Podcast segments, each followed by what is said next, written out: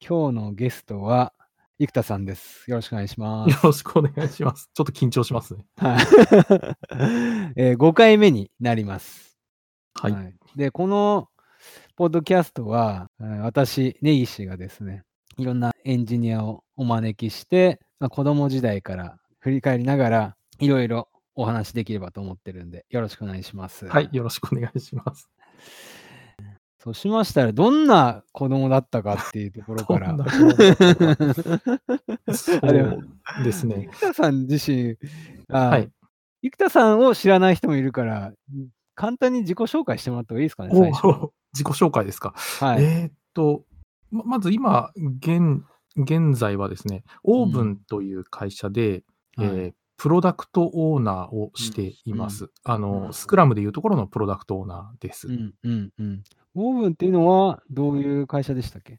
はい。あのー今はウェブページをこう多言語化するようなソフトウア。ェアを提供、サービスを提供している SaaS 企業ですね。あんまりその、えっ、と、システムに対してあの深く詳しいことを知らない方でも、例えば JavaScript を入れていただくですとか、ライブラリを少し言語の方に取り込んでいただくと、多言語化のこう仕組みが出来上がるような。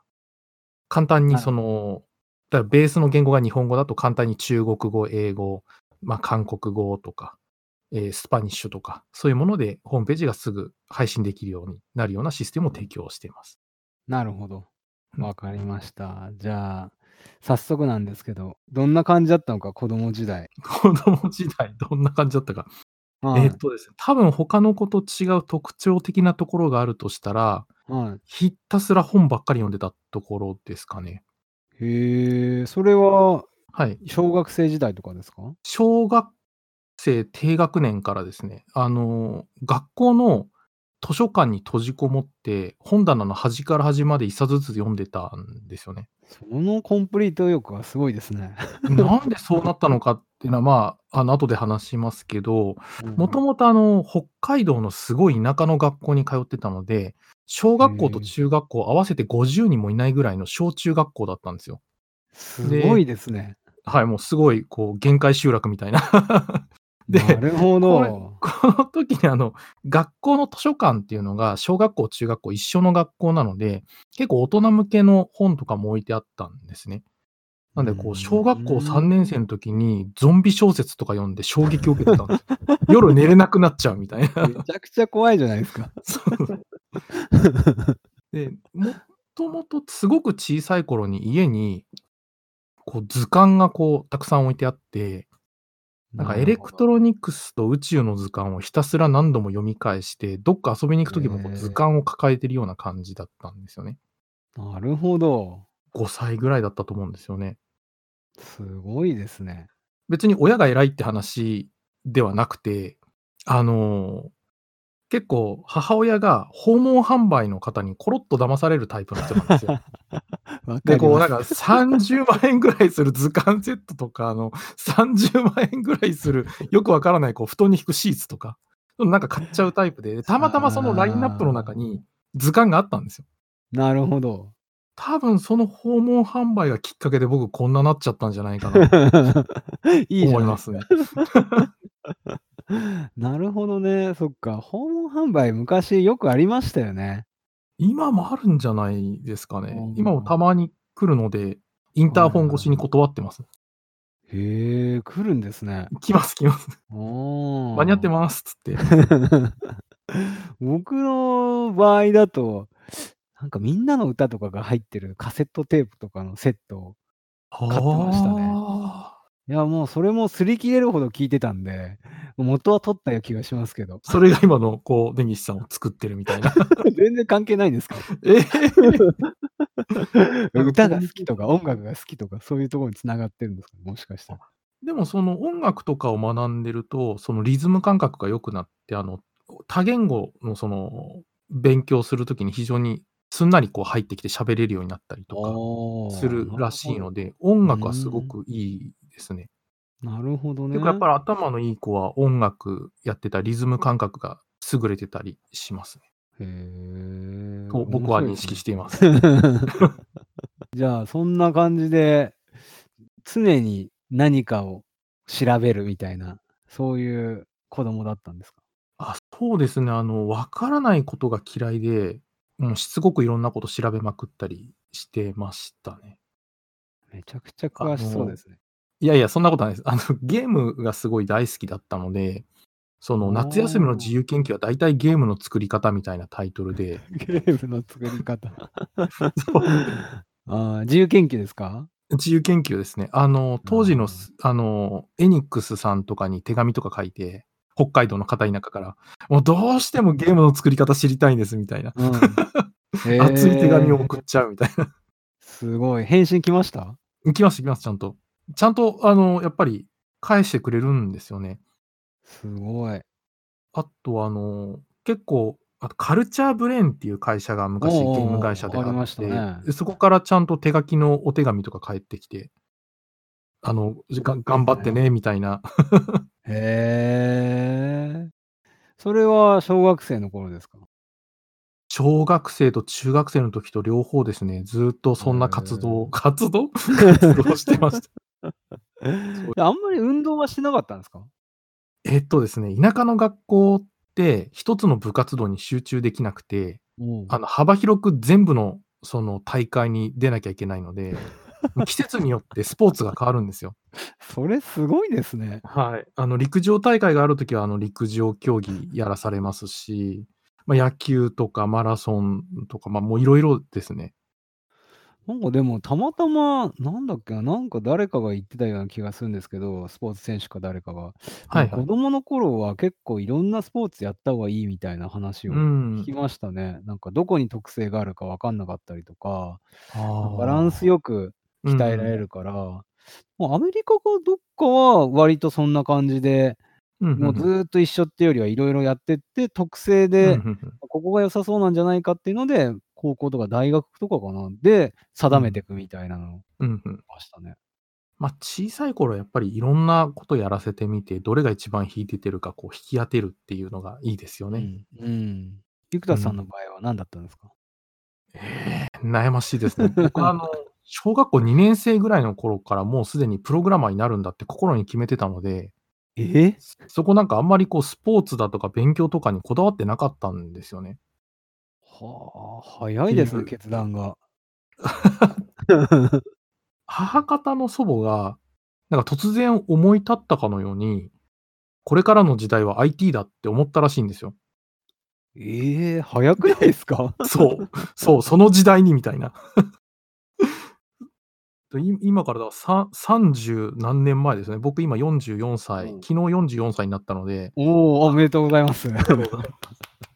その、もう、うその30数年前に、祖母が突然、これからの時代は IT だから、この子はプログラマーにしなきゃって思ったらしいんですよ。へ北海道の田舎で。よくわからん、そのその理由をもう、あの、祖母が亡くなってしまってるんで理由聞けないんですけど、どうやらそうらしいんですね。すごいですね。で、小さい子供だで、おばあちゃん子だったんで、ずっとこう洗脳され続けて、あなたはプログラマーになるのよ。へずっと洗え。脳され続けて。で、あなたゲーム好きじゃないと。うん。プログラマーになったらゲーム作れるのよって言われて、それをへ信じえ。込んじゃって、ま、うん。自由研究でもゲームの作り方調べるし、どうしたら自分はプログラマーになってゲーム作れるのかなっていうのをずっと小中で考えてたみたいな。スポーツもやってまえ。したけど。すごいですね。そういうちょっと普通うん、そこは多分普通の子とはちょっと違うかもしれないですね。うーん、イチローみたいじゃないですか。え、そうなんですか？そうなんイチですか？ローも小学生の時にプロ野球選手になるっていう風に決めてうんうんうんうん。話をなんかで見たことがあるんで、そんな感じで小うん。2で決めてるってすごいですね。へなかなか、え。自分でもへ変な子供だなって思います、今思うと。でも、小学校からパソコンがあったっていうわけではないんですか？もうあったんですか？あったんですよ。近所のあの、NEC の PC98 が置いてあったりしえて、え。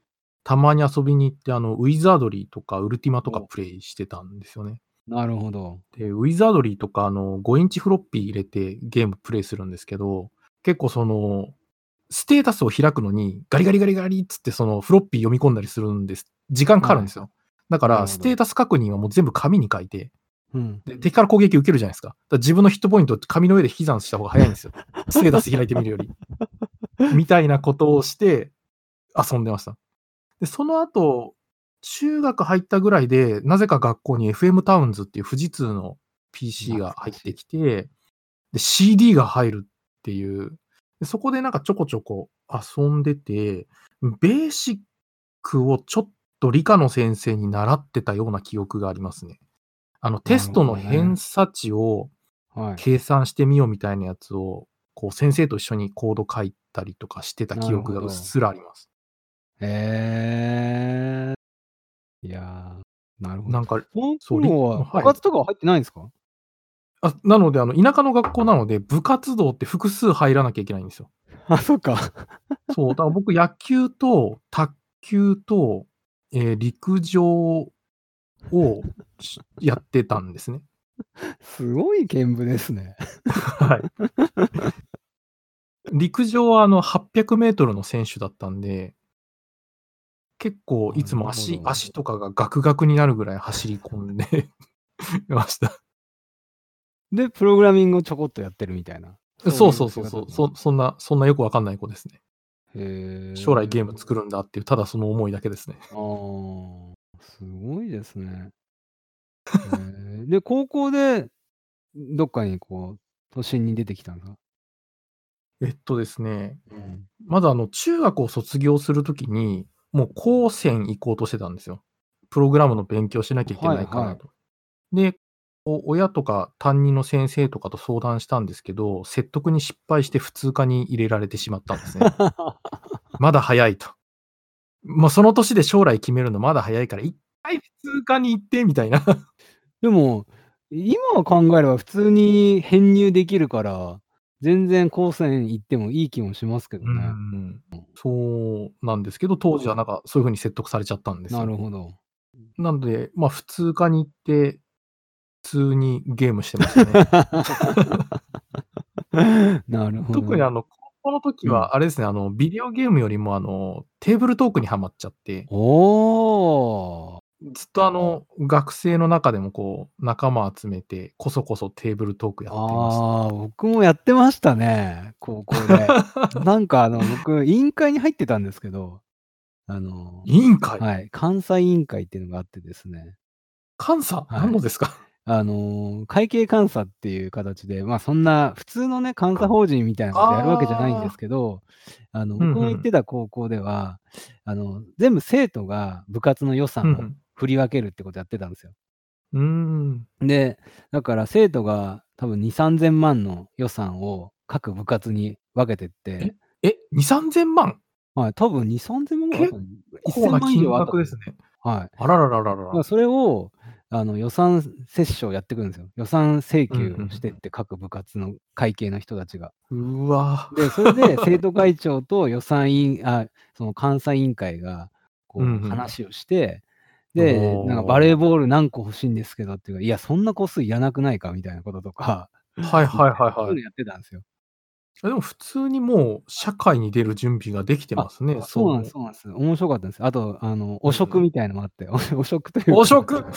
あの、あの生徒会長が、あの、部活のある、あの、ある部活の、あの部長も兼ねてて、で、その部に、不正にお金を割り当てすぎてたっていうのが発覚され、発覚して、あの更迭されるっていう事件がありました。完全に社会勉強じゃないですか。そうそうそう。なんか結構面白かった。サンドボックスですよね。小さいところで実験的にやらせてそうそうう。そう。なんかだから、それをね、みんな生徒だけでできてたっていうのが面白くて、で、まあちょっとすみません、脱線しちゃってたんですけど、その監査委員会が、なぜかまあ、真面目な時はそういうふうにやるんですけども、普段はもう漫画読んだりとか、テーブルトークやるってダメなう んなるほど。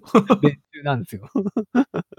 こうガラガラガラと当時、あの、暗い校舎、あの、あんまり使ってない旧校舎のところの1階にですね、部屋があって、うんうんうんここ開けるとですね、あの、漫画が並んでたりとか、あの、こたつの上にテーブルトークがいっぱいあって、ダイスもいっぱいあってみたいな。それはあれですか？あの、汚職の結果浮いた、い 予算いやいや、それは。違います。それはあの、もう普通に個人が持ってきてって感じで。うん。えーでもテーブルトーク面白いですね。そうですね。ダイスコレクションしてましたもん。ああ、なるほどね。うん、やっぱり自由度が大きかったんで、うん。あの、決まりきったものじゃない自分たちで物語を作るぞ的なのは楽しいですよね。確かに。いろいろありますよね、ゲームが。そのアナログのゲームも、そのデビデオゲームとは違った形で、あの、うんリアルのこう人とのインタラクティブ性というか、そうですね面白いで。すよね。うん。今だとやっぱりボードゲームがすごい流行ってるんで、うんうん僕もあの、毎月数万円分ぐらいもうボードゲームずっと買い続けてるんですけど、うん。それはすごい。だからやっぱり家族とのそのコミュニケーションにすごくちょうどいいんですよね。子供がやっぱり3人いるので、ボードゲームしないと会話がないみたいな、あの、長男みたいな。なるほどね。でなかなかあの、どうしたら勝てるんだろうって、子供たちも必死にマニュアル読んで、うん。なんとかこちらの裏を書いてやろうみたいな気概を感じたりしますね。なんかでも何かで読んだか聞いたかで、ドイツは結構そうらしいですね。あか、そうですね。やっぱりドイツがボードゲームの発祥の地なので、そのドイツのボードゲームも結構数多いですね。うん最近やっぱりあの日本とかアメリカとかもゲームデザイナーの方が増えてきて、いろんな面白いゲームたくさん作ってますね。なるほどウォッチして追っかけるのすごい大変ですね。いや、ちょうどそのね、ドイツの家族っていうのも結構ご飯の後に家族でみんなで、うんうんボードゲームやって、で、いろいろ交渉を覚えたりとか。あ、そうそうそうそうそう。まさに交渉ですね。いや、それ、それ欲しいなとか、あとその相手の嫌がることをしたり、うんえっと逆に嫌がることやりすぎると今度協力してもらえなくなるからちょっと手抜いたりとか、なるほど。で、最後で裏を書くみたいなものとか、うんうんうんうん。あとはこう、ブラフ系のゲームとかだともうひたすら騙し続けなきゃいけないとか、もう、子供の教育に最高ですよ。確かに。それもある意味、社会勉強になりますしね。そうです、そうです。うんいろいろこう、サンドボックスでこうやらせるっていうのはポイントですね。製品開発だってそうじゃないですか。何でもサンドボックスで、うんプロダクトマーケットフィット探して、みたいな。確かに。うん。それはそうですよね。やってみて初めて気づくこともありますしね。そうです、そうです、そうです。うん。んアジャイルですよ。まさに。確かに。作ってよ、壊しで。そうですね。あれ、高校の時は、なんか部活入ってたんですか？えっとですね、最初バスケ部入ってたんですよ。あの、身長が僕結構その高いので、はい。あの、あと手が結構長くて、あの、同じ身長の人よりも高いところに手が届くんですよ。普通にこう手伸ばすと。ええいいじゃないですか。バスバスケ部に強引に入れられ、まあ半年ぐらい真面目にやってたんですけど、うんなんか途中で、えっ、と、アルバイト始めたんですよね、ちょっと。親元離れて、あの、学校に行ってたんで、誰もこう管理しないじゃないですか。確かに。で、アルバイトにはまっちゃって、1日で1万円ぐらい稼いでたんですよね。あの、ゴルフのキャディーさんとかやってたんですよ。へえ。で、こうトー、トークでうまいことこうんう、その営業トークするとですね、うんなんかチップくれるんですよね。これ、これ、これ、なんかかいか開発者のラジオでこれこんな話してていいのかな？で ?1 万円ぐらい稼いでて、うん。そそしたら気が、うん気がついたらこう月20万とか30万とか高校生が稼げるようになっちゃうんですよ。すごいじゃないですか。で、もちろんプログラマーになりたいっていうのはあったんですけど、いやちょっと間が差して、うん。学校をですね、2、3ヶ月休んでたんですよね。あの、ずっとバイトばっかりしてて。うんうんうん。で、稼い稼いで、そのお金見てウハウハしてたんですよ。そしたら、あの、うん先生から親に連絡が行って、で、親が、えー下宿してたところに踏み込んできて、もう何やってんだってなって、うんいや、実はちょっとアルバイトしてまして、みたいな。で、で学校にこう復帰したときに気がついたら部活には行ってなかったみたいな、そんなオチなんですよ。ああ、なるほどね。よく退学にならなかったなって思います。確かに。え、そのお金何かに使ったりとかしてたんですか？まあ、それはもう、まあまあまあまあ、まあ、そうはい使ってましたね。いろいろ使ってましたね。豪遊してました。そりゃそうですだってよね。高校生ですよ。16歳の男の子がうん20万とか30万持ってるわけですよ。うんうんうんそりゃあ、頭の悪い使い方しますよね。あ、結構でもゲーム買いましたね、やっぱり。なるほどね。へあの、ーテーブルトークもそうだしう、んうんうん。あの、いろいろ道具だったりとかうん、うんうん。なるほど。ククリーンなところはそういうところですね。あとはいろいろ。いろいろ、あとはいろいろご想像にお任せします。へえ。あ、じゃあ、そこからは別に留年とかそういうことはなかったんですね。あ、なかったです、なかったです。あのう、ん後でこの学校の先生に呼び出されて怒られた内容が、僕がすっぽり、授業を休んでたう間ん。のテスト範囲って0点なんですよ。うん、で、他の部分っていうのは、あの、うんうん全部満点取ってたんで、おお。呼び出されて、おうん前今回点数これ60点じゃないかと。うん。で、すっぽりお前が授業出てないところ がこの30点分の範囲だと。うんうん。お前やったら100点取れたのに、お前何やってんのってすっごい怒られて。いやでも60点取ったからいいじゃんみたいな。そんな会話をした記憶があります、1年生の時。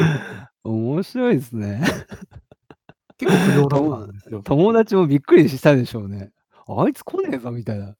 そうですね。そうですね。ただ僕をそっちの道に引きずり込んだ子もいるので、あーあ。友達とやってた。そうです。荒稼ぎしてたんですよ、二人で。あの、あの人こういうトークすると結構チップくれるよとかって情報交換して。ひどい子も、本当に。えどんなトークするんですか？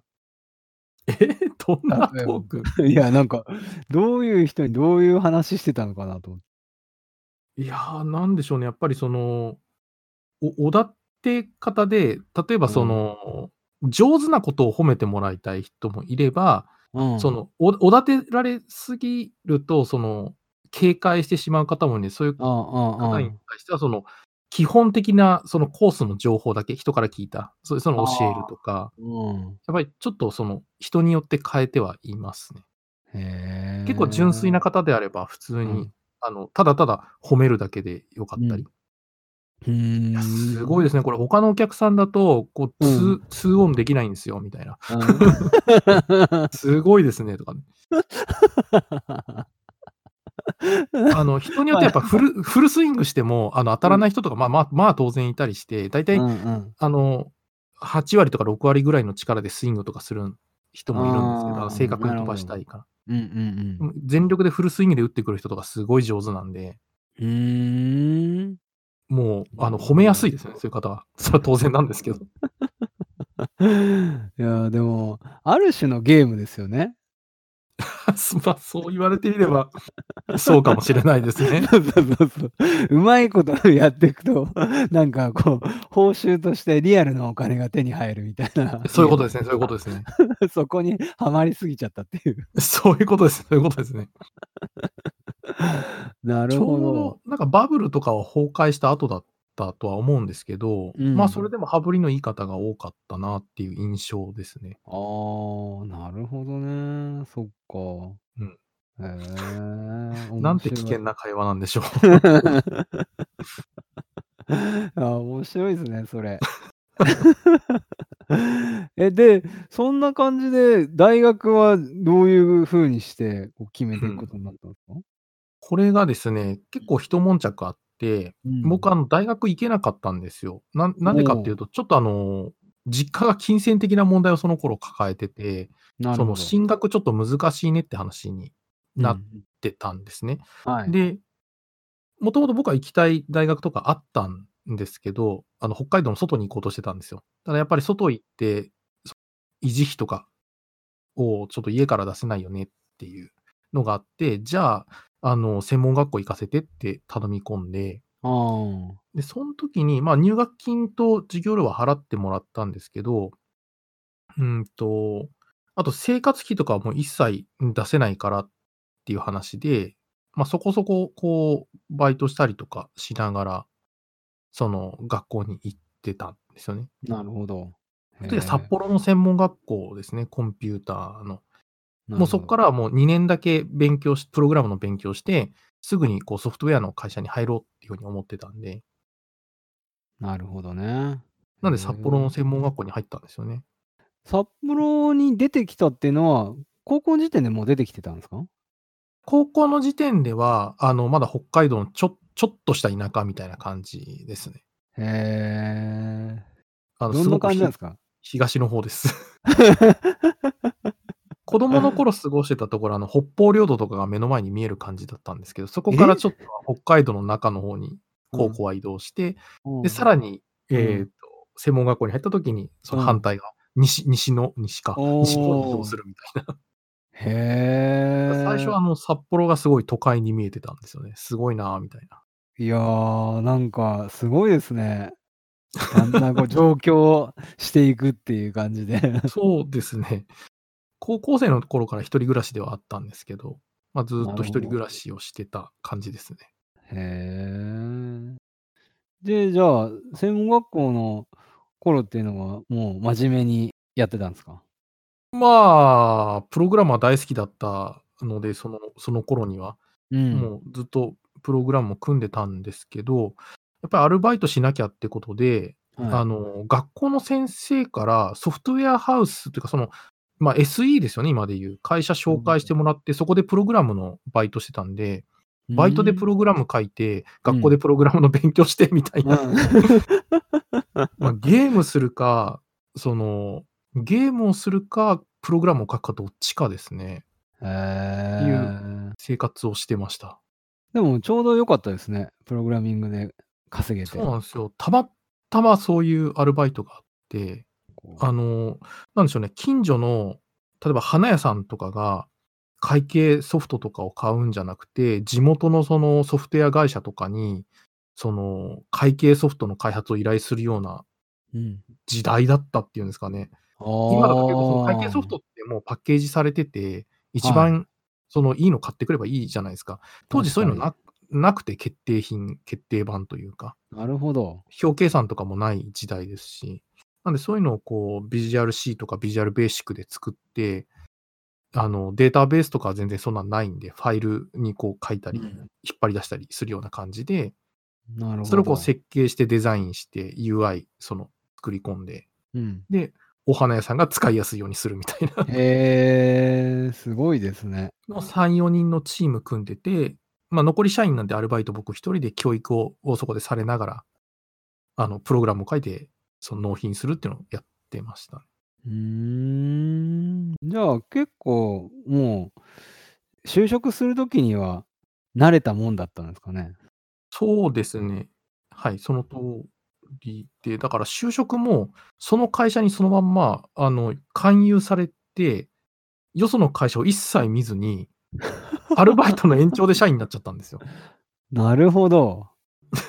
へえ。いや、でも、若い頃ってそういうのはありがちですよね。そうなんですよね。周りの状況が見えてなくて、自分の市場価値とかそういうの全然考えもせずに。なるほど。まあ、どうせ専門学校出だしなみたいな、その卑下もやっぱあって。で、なるほど。まあ、拾ってくれるならそこでちゃんと働こうっていう、給料もちゃんと出るし。なるほどね。100人ぐらいの会社なんで、まあ、中小の小の方の企業ですね。ああ。今はへえ。400人ぐらいの会社になってますけど、現あの、い今のこの時代だと。なるほど。北海道のソ。フトウェア会社ですね。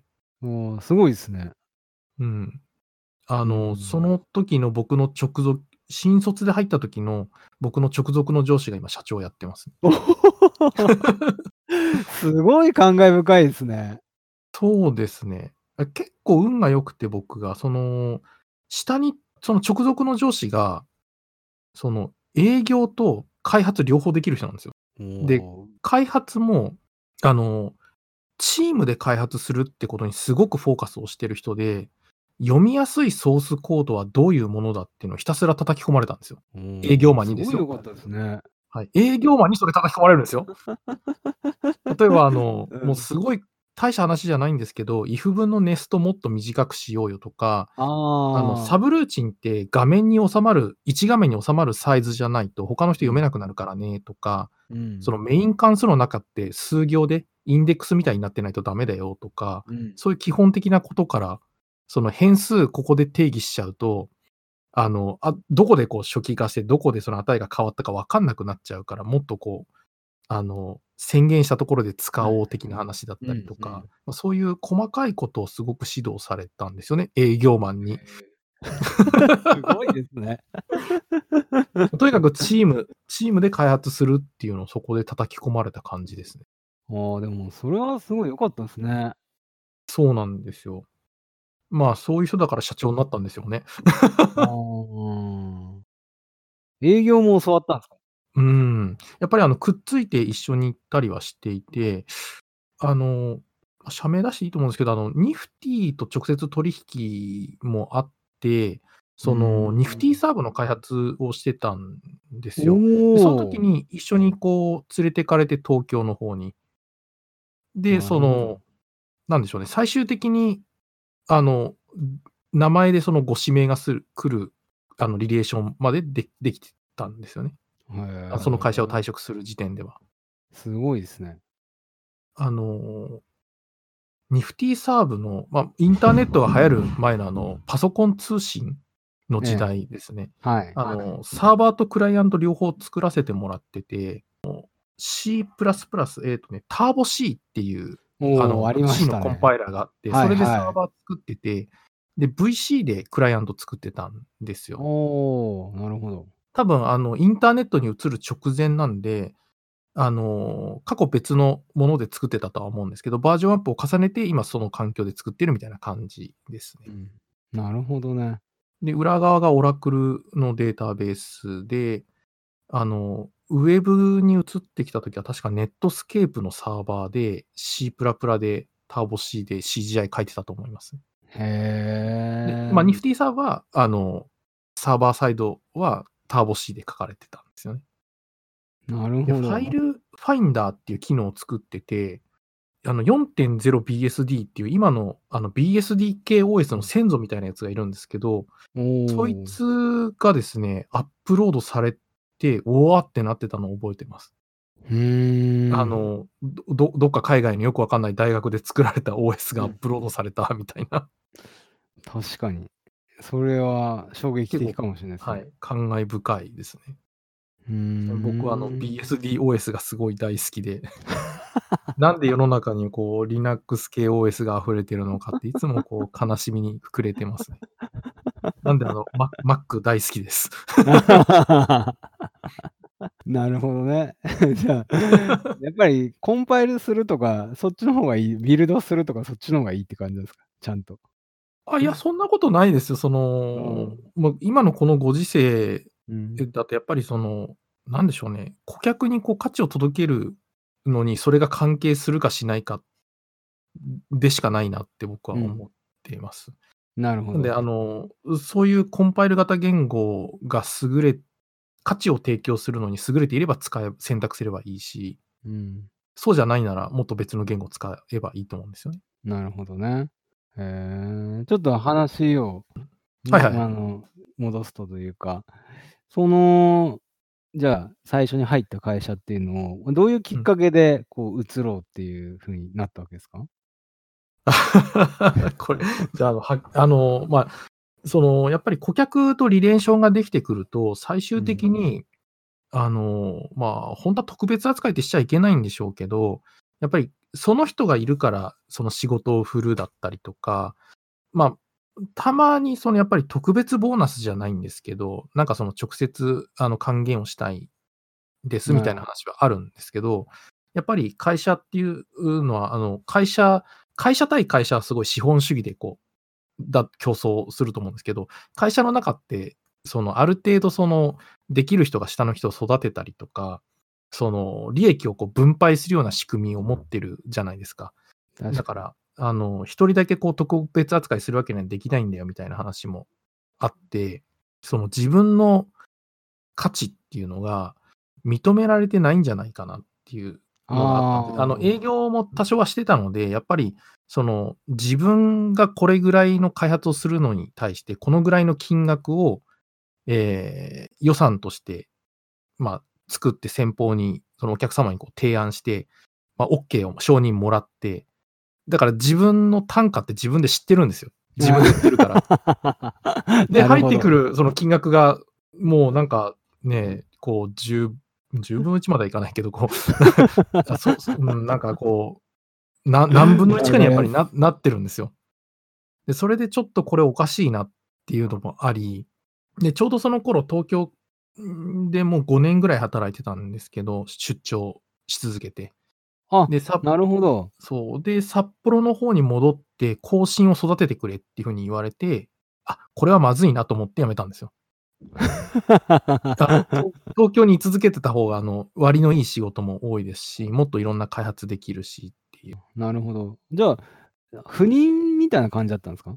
そうですね。5年、丸5年東京に赴任状態ですね。ああ、なるほど。アルバイトの期間はずっと札幌にいたんですけど、それを、まあ、卒業して、学校卒業して、半年後にすぐに、あの、まあ、東京に赴任状態ですうーね。ん、なるほどね。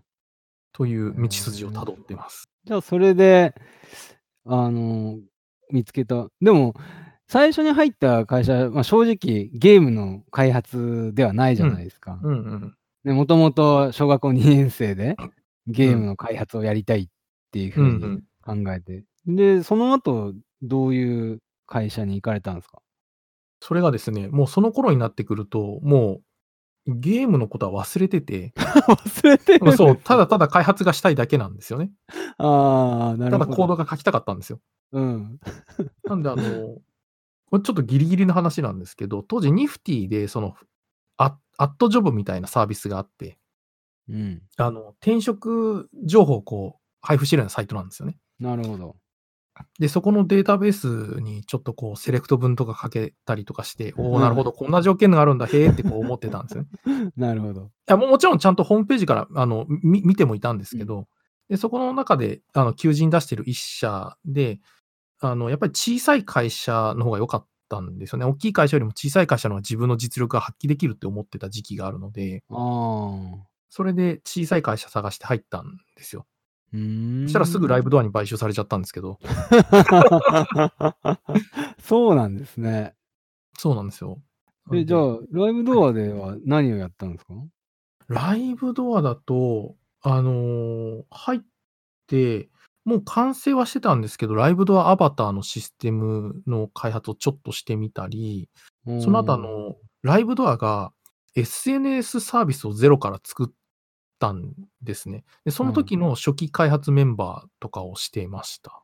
へえ。で、そのちっちゃい会社でシステム部の部長という肩書きを持っていたので、まあ確か10人ぐらいの部下がいるような感じのちっちゃい会社なんですけど、でそのまま、んあの、子がライブドアの子会社になって、で、本体の開発チームに吸収されて、みたいな、うーん、なるほど。そんな感じですね。ライブドアになってたんですね。そのオンザエッジからもうライブドアあそうですに変わってて。もう完全に名前変わってました、オンザイチからライブドアに。ライブドアに変わって、まあ、あの、当時とちょっと捕まってしまったあの宮内さんとかが、その、買買収に、のこ交渉のテーブルに来てたりとかして。すごいですね。歴史を感じますね。はい。へえ。あの、まあ、じ時効だと思うんですけど、僕、堀江さんと同じエレベーター乗るのすごい嫌で、あの、僕、あの、朝、朝挨拶できない人嫌いなんですよ。すごいくだらない話ですいません。あの、朝挨拶できない。おはようございますって、おはようございますって帰ってこないと嫌なんですよ。ああ、なるほどね。で、おはようございますって言って、すごい不機嫌な顔でずっとそのエレベーターのこのパネルの数字見てて、堀江さんが。うん。で、はって思い立ったかのようにこちらを見て、あのシステムどうなってんのとか聞いてくるんですよ、普通に。うわーと思って。いや、わかる。その合理的なのはわかるみたいな。うん。でも、まず挨拶みたいな。そうそうそう。僕の中ではまず挨拶みたいな。営業マンなんで、とか言って。なるほどね。さすが、もう、あの、高校からね、営業やってますからね。そうそうそう。おかしいなって思いながら。なるほど。そうか。うん、そそんなライブドア時代を過ごしてました。どれぐらいいたんですか？えっと、ライブドアでも、あの、ライブドア事件が起きた直後ぐらいに辞めてるので、うえっと、ん。1年半か2年ぐらいしかいないですね、ライブドアには。ああ、あっという間だったんですね。そうなんですよ。へもうほんとに、え。え、あの、買収されて、その1年半1年半後くらいに、ま、ライブドア事うん。件が起きてうんうんうん。で、僕はそのライブドア事件が起きるすごい直前に、別件で会社を辞めてたんですよね。へえ。僕、えっとですね、あ、ま、ちょっと色々色々、はい。うん、どちょっとこれ時効だと思うんだけどな。あの、ライブドアの開発者の方あ、うん、ちょっとごめん、あ、うん、大丈夫だと思う。ええ。あの、ライブドアの開発者の方々って結構ほんとに権力が強い、もう開あ発者至あ。上主義の会社うで、ん。開発者の意見ってすごい通るんですよ。なるほど。で、僕常にやっぱり営業と開発ってやっぱ50、50ぐらい、どっちが偉いとかじゃなくて、同じそのチームメンバーだと思ってうん、るんですね。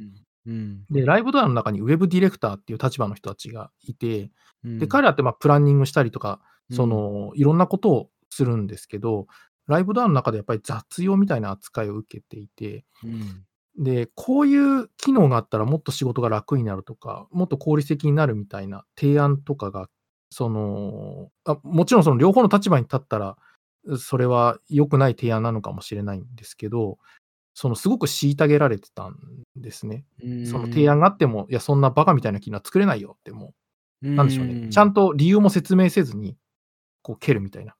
なるほど。ろん正当な理由はその開発者の中にはあったんでしょうけど、その説明がうん。足りてない状態。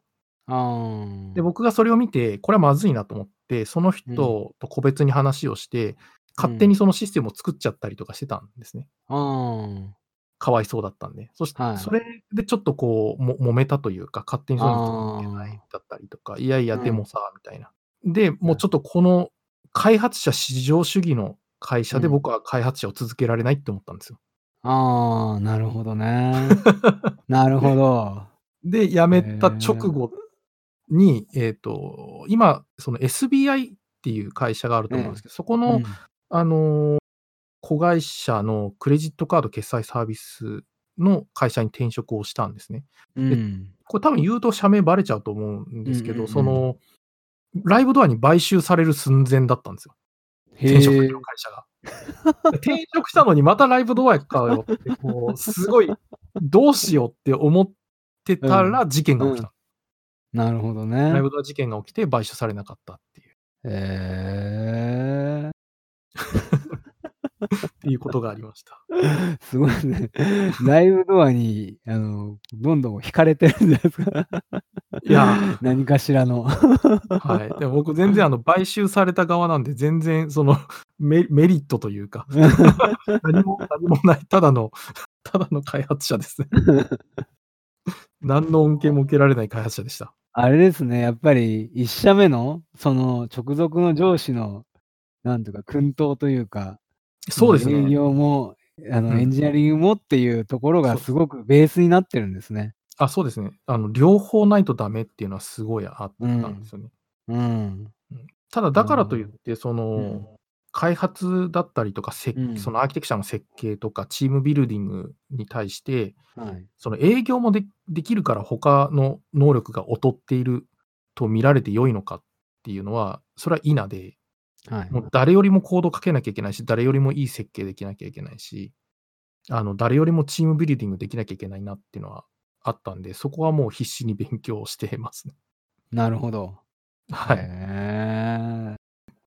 やっぱり開発者のうん。方からもその信頼を勝ち取れないと、その、なんかビジネス側の立場に立った発言ばっかりしてるのも何か違うじゃないですか。確かに。うん、判断も間違ってしまいますし。でも常に50%、50%だけど、ただやっぱり本文は開発なので、そこに関しては誰にも負けたくないなっていつもやっぱり思ってますね。なるほどね。はい。素晴らしい。どうかな。いやいやいやいや。いや、すごいことだと思いますよ。うなるほん。どね。ありがとうございます。え、それで、じゃあ、えっと SBI の子会社はい、クレジットで、カードの、ね。クレジットカードの、まあ、うん。色々ペイメントペペイメントの、ペイメントゲートウェイとかやってたんですか？そういうわけえっ、じゃないとですね、対面と非対面、そのインターネットと直接店舗に設置する端末を両方作ってたんですよ。うーんイ。ンターネット決済もやってましたし、うん端末も作ってたっていう。うん。例えば、あの、結構ここでいろいろなものにのめり込んでしまったんですけど、例えば暗号化のアルゴリズムとかすごく面白くて。例えば、あの、クレジットカードを、その各店舗で毎回、こう、カードをピッて通通したりすると思うんですけど、この時のクレジットカード番号って暗号化されて送られるじゃないですか。うん。でも普通の、じゃあ、えっ、と、秘密鍵と公開鍵の方式だったとして、暗号化するキー漏れたらもうダメじゃないですか。確かに。その場合どうするかっていうと、あの、決済するたびに、同じクレジットカードでも決済するたびに違う暗号キーで、その暗号化するんですよ。なるほど。でもそれがサーバーと端末で共有、その鍵が共有されてるのも良くないじゃないですか。うん。うん。そうですね。なので、端末の中では、前回使ったキーをベースにして、次のキーをこう計算ししてたりするんですよ。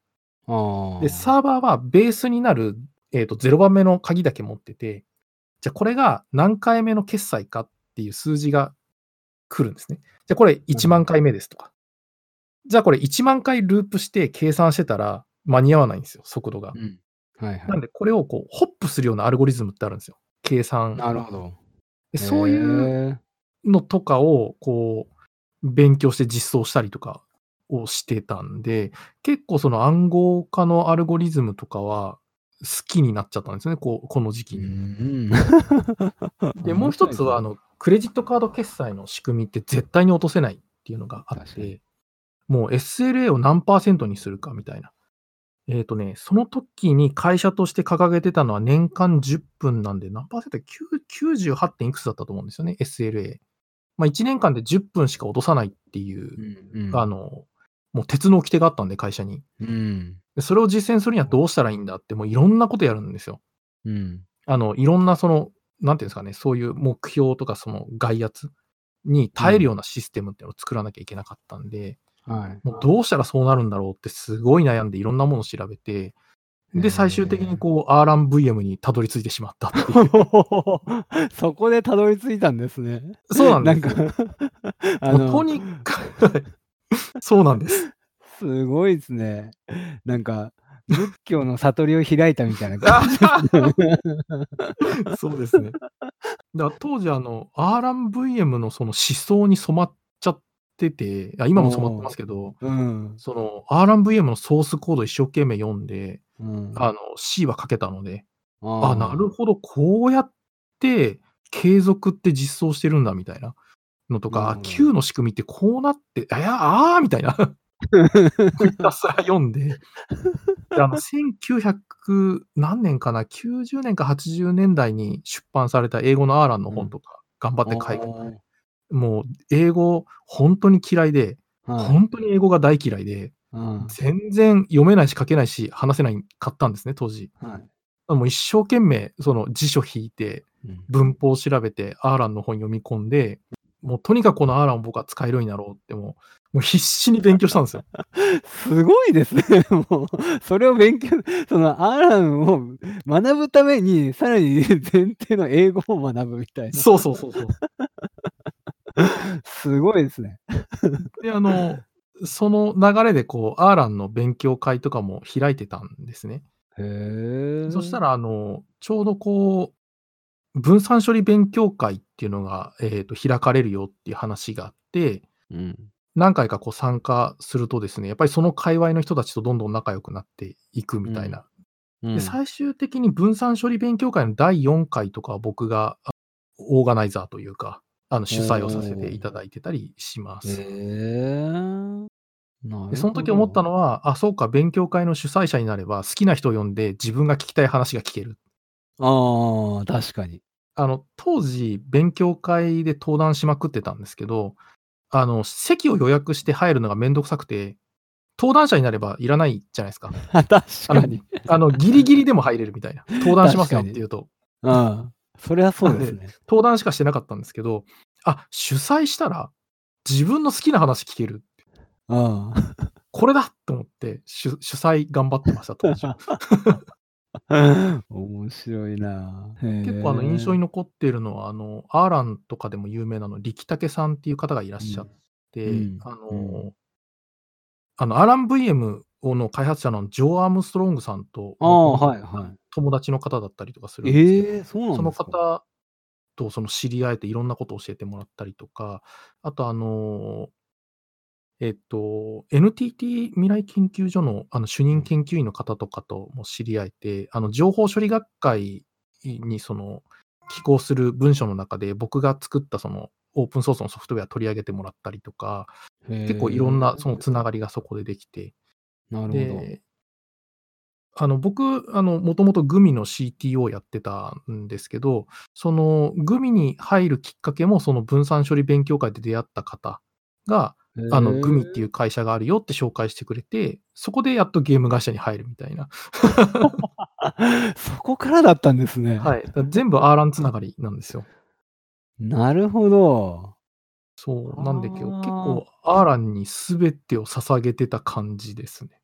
なるほどね。じゃあ、そこからエリクサーにも行くし、そこからグミにも行そうそうそうそう。くし。あ、そうそうそうそう、その通りです。じゃあ、当時あの、グルーポンの100円マッククーポンっていうのがあって、あの、ググルーポンが流行ってた時期なんですけど、それを真はい。似したサービスがどんどん停止しまくってた時期があるんですよ。ええ。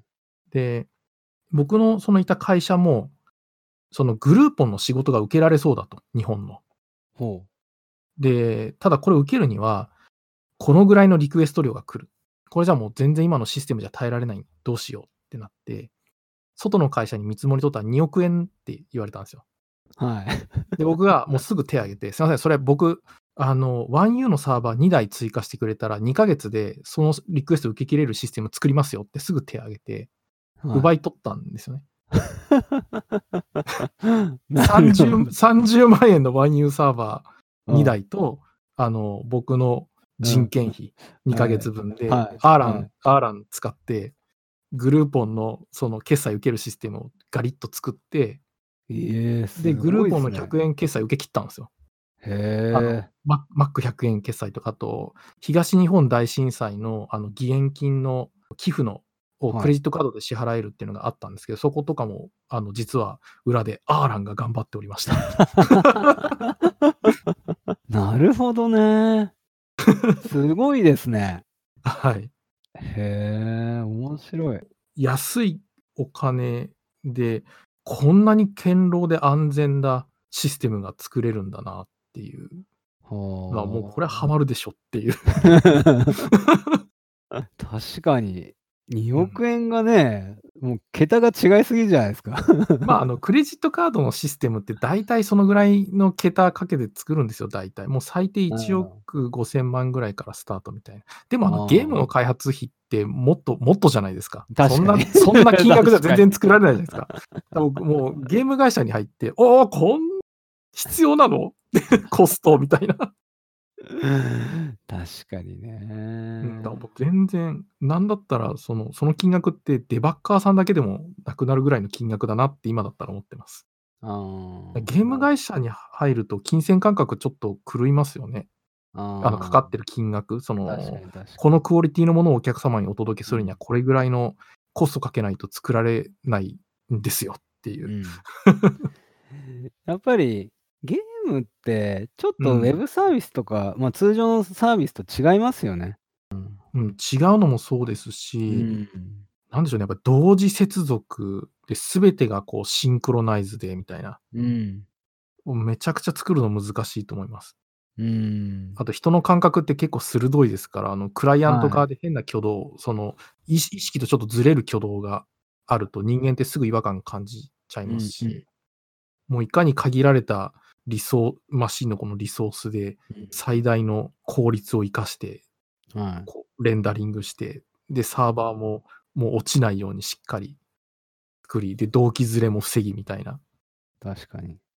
うん。そうですね。だからシステム的にもすごく難しい、ま、高いものを求められるし、うん。かつ、なんというかこう、ある意味アーティスティックな部分も求め。られたりとか、うん。だから、こうちゃんと動けばそれでいいとかなんか何かのペインを解決するとかじゃないじゃないですか。なんかこう。じゃないですね。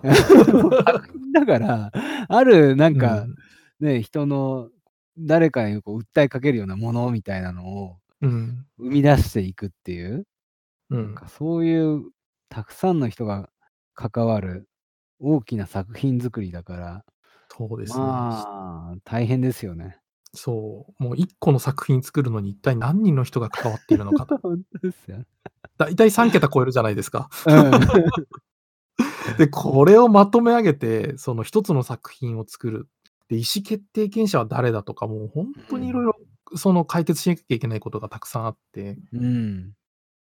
うん、難しいですよね、ゲームって本当に。うん。で、当たるかどうかわからないですしね。そうなんですよね。せっかくこれ売れるぞと思って出しても当たらないみたいな。いや、だからなんかこう、ウェブサービスとかみたいに、ちょっとずつ作ってどうかって試して、うん、で、マーケットヒットしたなみたいな、うんそういう感覚を得るとかっていうのができないですからね。もう作り込んで、さあどうだみたいな。うん、結構あの、コンシューマーだとも最も難しいでしょうし、うんまあ、今だいぶそのダウンロードコンテンツとかモッドみたいはない概念があって、ちょっとずつこううん広がってったりとかもするんですけど、あとソーシャルゲームだと、やっぱり最初の1ヶ月目、2ヶ月目で、そのその先があるかないかってある程度こう、はい経営判断でされちゃうじゃないですか。ですね。まずは一回そこ乗り切って、やっと継続的にこう改善できるような、その準備が整うっていう。確かに。うんまあ、あとはその、プロ、まあ、各会社ごとに違うんでしょうけど、そのフェーズのゲートみたいなのがあって、プロトタイプ版作って、プロダクトマーケットフィットしてるかっていうのを調べて、ダメだったらそこで捨てるし、で、次じゃあアルファで、みたいな。で、スクラムとかこうアジャイル系ってタイムボックスって2週間とか、まあ、4週間じゃないですか。はい。で、そういうそのプロトタイプ作ったりとか、アルファとかベータ版とかって大体、まあ、プロトタイプで3ヶ月、アルファでなぜか1年、2年みたいな話。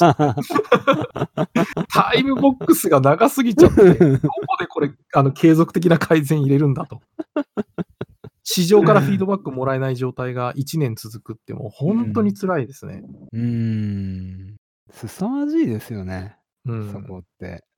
だからもうポートフォリオを組んで年間10本出して何本当たるみたいな。うん。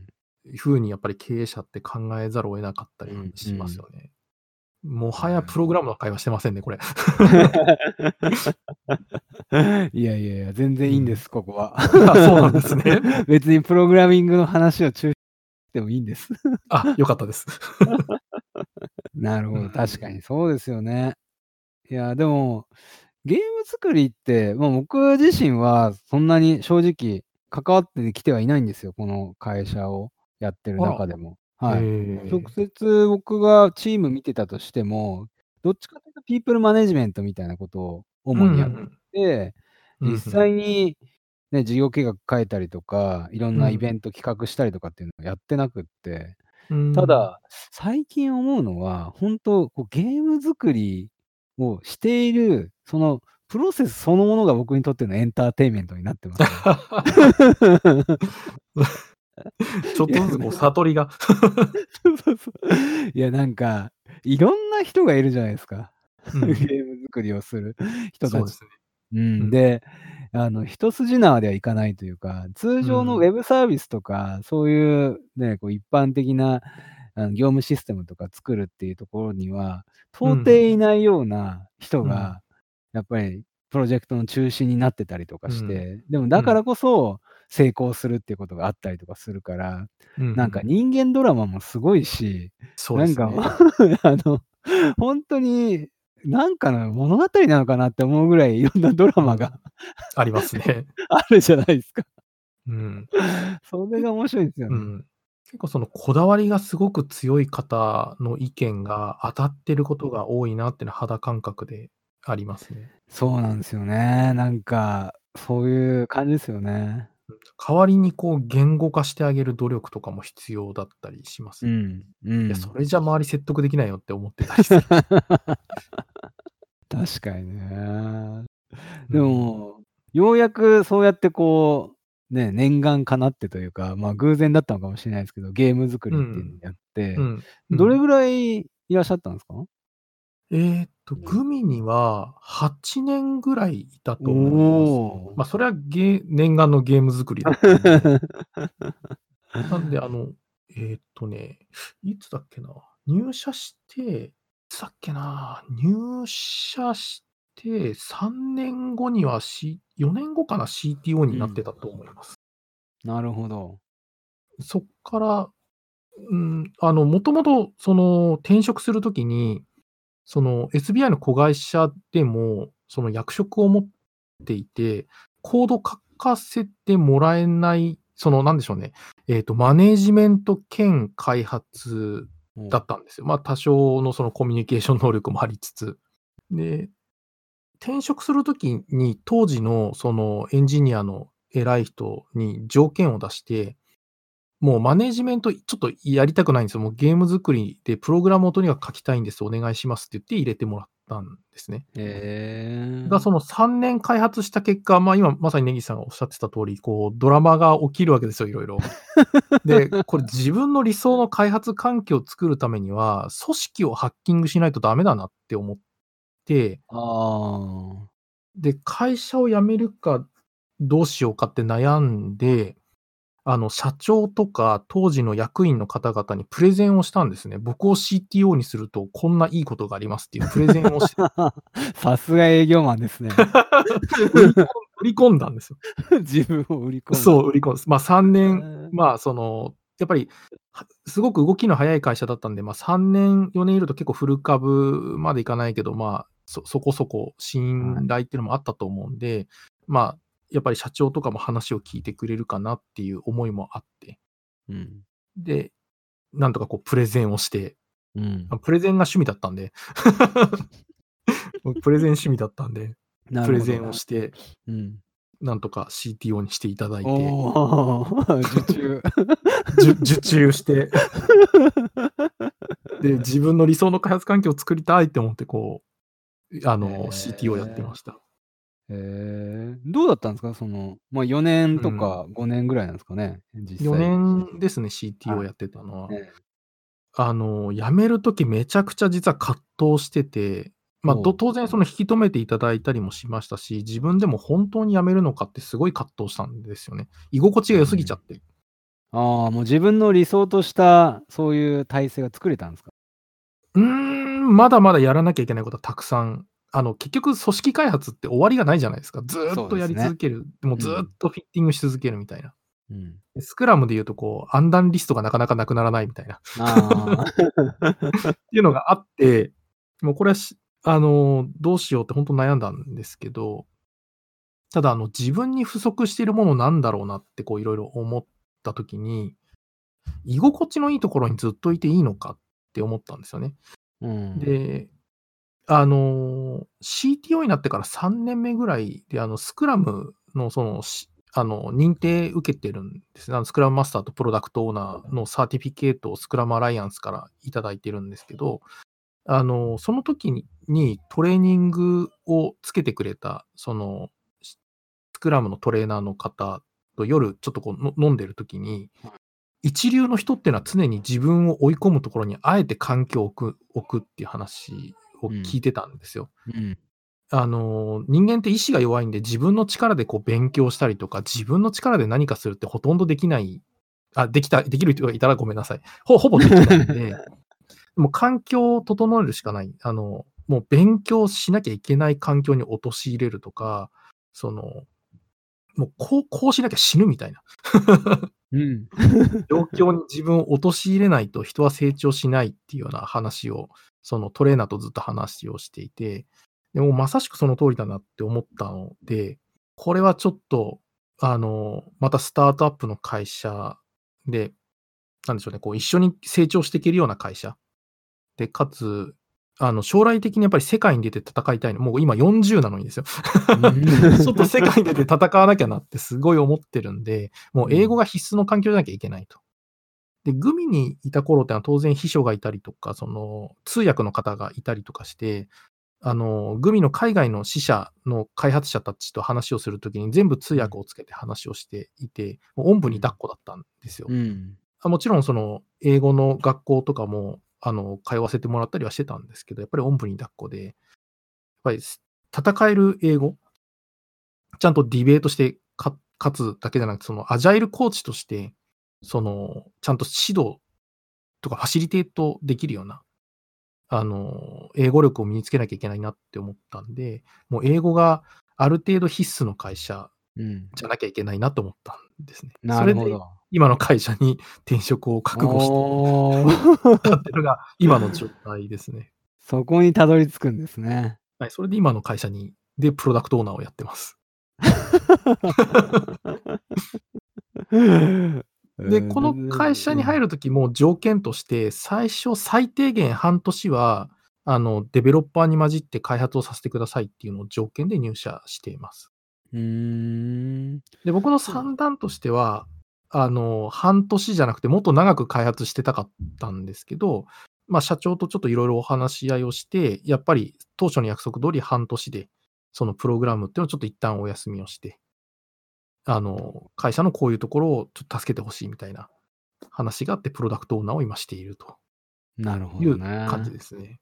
へえ。僕の目論見と、はいはいはい。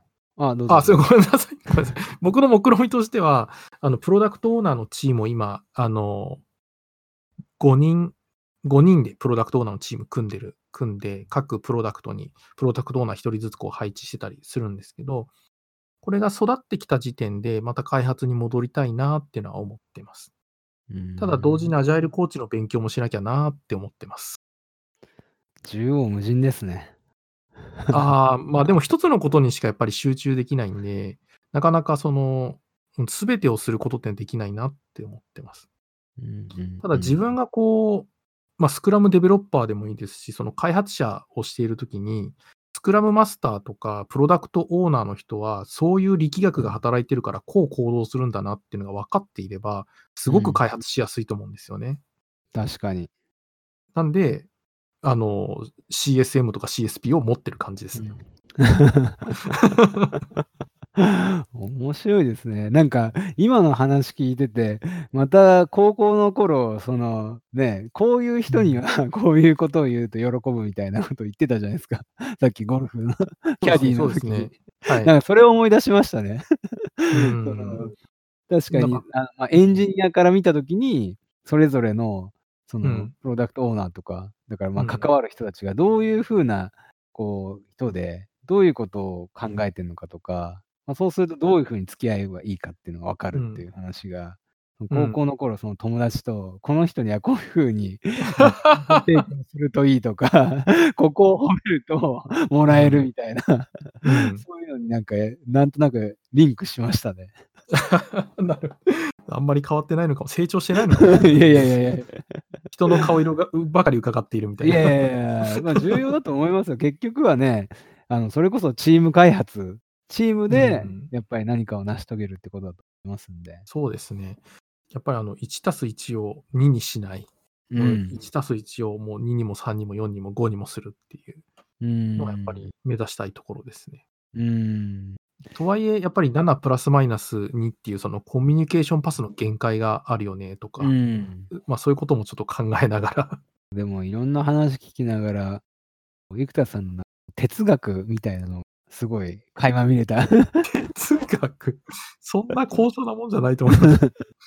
まあでも信念というか信念、うん、そうですね。思い思い込みが激しいので、あの、うん、信念に見えてしまう可能性はありますね。なるほどね。えそして時折、悟りの境地にあの、なんか、極端なことを言って、極端なことをやってみてダメだったとしても、取り返しってつくじゃないですか、生きていれば。って思ってるんで、割とこう極端なことします。なるほどね。うん。いや、でも、今でもやっぱりチャレンジする気持ちっていうのがあって、実際チャレンジし続けるっていうのはいいですね。うん。うん。ただ、あの、肝心の英語力がなかなか伸びなくて。この、あの、ミーティングの前も2時間ぐらい英語のミーティングしてたんですけど、もう、あの、言葉が出てこなくなっちゃって、2時間とかだと。はい。あ、もう、もう元から言葉出てないんですけど、なんか聞く、聞くのがもう精一杯。聞いてなんとか解釈して、なるほど、なるほどってうなずいてるのが 精一杯みたいな。なるほどね。これでもあの、英語のジムに通って、ま、毎日3時間英語の勉強してるんですけど。すごいですね。ちなみに今日は1時間半終わってます。ええ、すやごい。で、それだけやって、もう1年もうちょっとで経過しそうなんですよ。今だいたいはすごい。800から900時間ぐらい英語勉強してるんですけど、1年間で。はい。全然話せるようにならないぞ、これと思って。で、英語ジムのコンサルタントに「ちょっと辛いですわ」って言ったら「いや、何言ってるんですか」と。普うん。通は、あの、まっさらな状態で英語勉強したら3000時間かかるんです、普通はと。はい。で、もっと筋の悪い人だと5000時間かかるんですよと。で、ももっと言ったらそのコンサルタント自体も、もうずっと死ぬまで英語を勉強し続ける所存ですみたいな。何言ってるんですかみたいな。あ、そうっすか、すいませんみたいな。しゃあないなと思いました。なるほどね。そんな、そんな時間じゃ英語なんか話せるわけにならない。あの、第第二言語習得するには、まあ、最低3000時間は必要だと。なるほど。そうか、まだ道のりは長いなと思って、3分の1来たぞと。いや、でも、続けてれば逆に、ね、そうですね。いつかはやっぱりできるようになると思うんで。そうですね。あの、語学に年齢は関係ないっていうのだけが僕の励みですね。ああ。いや、でも僕も別に言うほどまだ喋れないですけど、でも4うん。年ぐらいかな。うんうん。4年ぐらいやって、少しうん。ずつなんか自分で伝えたいことがこう伝わるようになってきたなっていう、おね、お。ようやくですけどね。4年、やっぱかかりますよいや、ね。でも、そんなうん。僕は、あの、生田さんみたいに毎日その3時間とかやってないんで、もう もう全然早いと思いますよ、よっぽど。いや、こう、やっぱりモチベーション上がらない時とか、うん。あの、風邪ひいて倒れた時とか、うん。もう夏休みの宿題みたいに 頑張って今日は1日6時間やったぞみたいな。それは凄まじい。あ、でも、なんか人間追い詰められてたらやるじゃないですか。これが環境の力かって思ってます。相当追い詰めてますね。はい。ミーティングについていけないとか。もうほんとに色々。だ、いや、今の会社が日本日本人の開発者率ってめちゃくちゃ低くて、うん。もう、まあ、数名しかいないんですよ。なるほど。で、ほとんど、あの、海外の方で、で、コロナの環境下になってからは、もう東京に入れないので、もうリモートワークで、ほほんとにいろんな国から、あの、一緒に仕事してもらっているので、もう英語が教養公用語になってるんですね、開発者の中で。なるほど。その上でさらにあの、ビジネスサイドは全員日本人なのであの、日本語も話さなきゃいけないみたいな。なるほどね。あ、これはなかなか鍛えられる環境ですね。さすが追い込んでますね。はい。なんであの、プロダクトオーナーのチームでは、僕以外全員、あの、バイリンガルかトリリンガルなんですよね。あの、自分の母。国語と日本語と英語が話せるみたいな。それはすごいですね。うん。すごいプロダクトオーナーの方々優秀なんですよ。へえ。なんで、ちょあ。っとその、なんですか、CSPO としての、こうスキルとか知識とかを、移したりするだけでなんか良さそうだなっていう。ああ、なるほどね。あの、もう全ては顧客のためだっていうのを徹底させたりとか、ステークホル。ダーはこう言ってるけど、うでもこれって、ホワイホワイホワイって何何個もこの Y を掘っていくと、顧客にたどり着くよねとか。じゃあそのうん。たどり着いた顧客ってどうやって要素を分解していって、ペルソナをこう定めていくのとか。うんそういうのをひたうん。すら教えてる感じですね。なるほどね。へうん、僕プログラマーなのになって思いながらやってます。いや、僕も今聞いてて、うん？って ちょっと思ったところもあります。本業は開発です。本業は、おおかえ。しいな。まあ、じゃあ、またこの後、開発に戻っていくということそうでね。ですすね。開発うん。に戻る予定です。うん、戻りたい。ま、ただ、やうん、道にはちょっと迷ってて、うん。あの、開発者に戻るのか、そのアジャイルコーチの道にもっと進んでいくのかっていうのはちょっと今悩んでるとこですね。まあ、でも、40にして現役のコーディングもできるっていうのは、結構そこはそこですごいスペシャリティあるとは思いますけどね。うん、なんかあんまりそのなんかうん。開発の速度が落ちたとか、そういうのあんま感じないんですよね、自分で。うん。いや、それは素晴らしいと思いますね。しなんか、ううんん昔あったじゃないですか、ささん30歳定年説でしたっけ、うん、ありましたね。うん。あれ16進数だったのかなとか思ってるんですけど、いやー、あれは、まあ、あれはあれでね、その、どっちかというと SIR の方で作うんうん。った話であって、まあ、本来的なところじゃないと思いますけど、ただ、僕が思うには、なんていうんですかね、スポーツ選手に近いものがあると思ってて、なんかうん。ね、その、やっぱりだんだんいろんなところが衰えてきて、どうしてもコーディングがこうできなくなっていくとか、そこに対する意欲が落ちていくとか、まあ、そういうところがあったりすると思うんですけど、まあ、一方でね、うんその例えばメジャーリーグでもずっとピッチャーで40代でも投げ続けてる人とかもいるじゃないですか。うんだか、ら、そういう風に中にはもう現役バリバリをずっと続けられるっていう人もいて、だから、うん。う、ん。結構その、なんでしょうね。